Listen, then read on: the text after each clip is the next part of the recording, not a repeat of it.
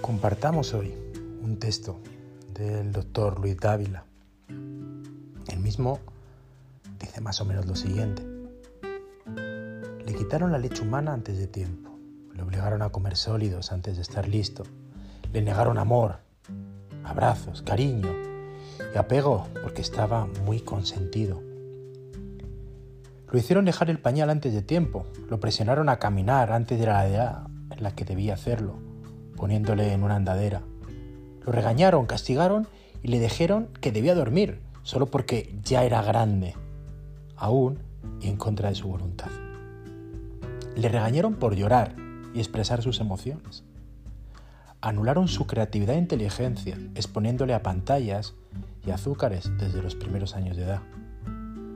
Lo obligaron a hacer planes y a hacer sus manitas que, que todavía no era capaz de usar y ahora anda por el mundo inseguro, sin autoestima, sin abandonar el nido que lo vio crecer, lleno de miedos, con pésimos hábitos alimenticios y con falta de amor, paz y tranquilidad, sin metas, sin propósito alguno, esperando a que alguien lo obligue y le diga lo que debe y no hacer.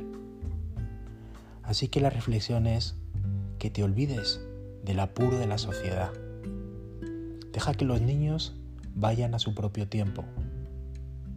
Y no solo los niños pequeños, también tu niño interior. No hay que compararse con otros niños. No compares a tu niño con otros. Te aseguro que cuando se convierta en adulto, te lo agradecerá.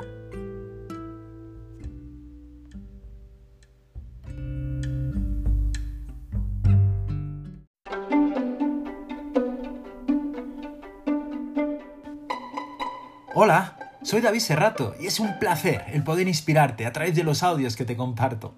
Historias y reflexiones, a veces divertidas, a veces tristes, pero siempre, siempre muy profundas.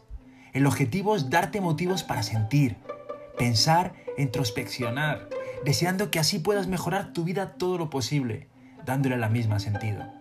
Mi foco es tu realización personal, llevarte a tu esencia, para que seas coherente entre tu naturaleza tu enfoque de vida y lo que haces en tu día a día. Si lo deseas, puedes ver mi web davidserrato.com, donde además tienes mi escuela.